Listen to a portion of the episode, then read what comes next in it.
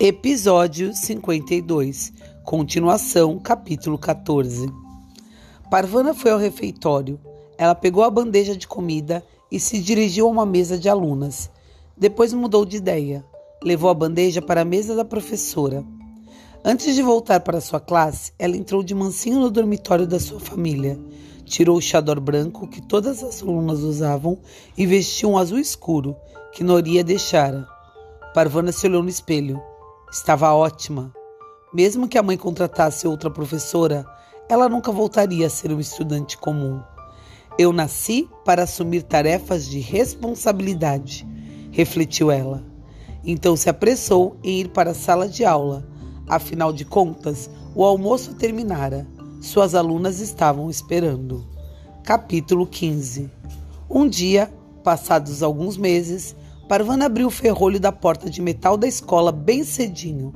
Ela queria ver se o jornal tinha chegado. Gostava de começar o dia falando com suas alunas sobre o que estava acontecendo no mundo. Em geral, a Zif pegava o jornal primeiro, então ficava insuportável. Quando Parvana chegava ao refeitório para o desejum de nã e chá, ele já tinha lido todas as notícias. E a Zif gostava de lhe exibir seus conhecimentos que você acha que vai acontecer hoje no pronunciamento do presidente? Perguntava-lhe ele, sabendo que ela não sabia sobre o que era no pronunciamento. Ou então, você acredita no que aconteceu na Itália? Então Parvana tinha de perguntar que pronunciamento ou o que aconteceu na Itália. Mas naquele dia, ela leria as notícias primeiros e era ela quem iria anunciar no desejum. O jornal estava lá, jogado entre as ervas daninhas à beira da estrada para os carros.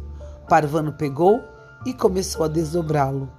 Quando estava voltando para o pátio da escola, ela viu outra coisa no chão. O que será que ela viu no chão, hein? Mas hoje a minha pergunta é outra. Vocês têm mania de ver as notícias do jornal, seja no jornal físico ou digital? Conta para Nalu.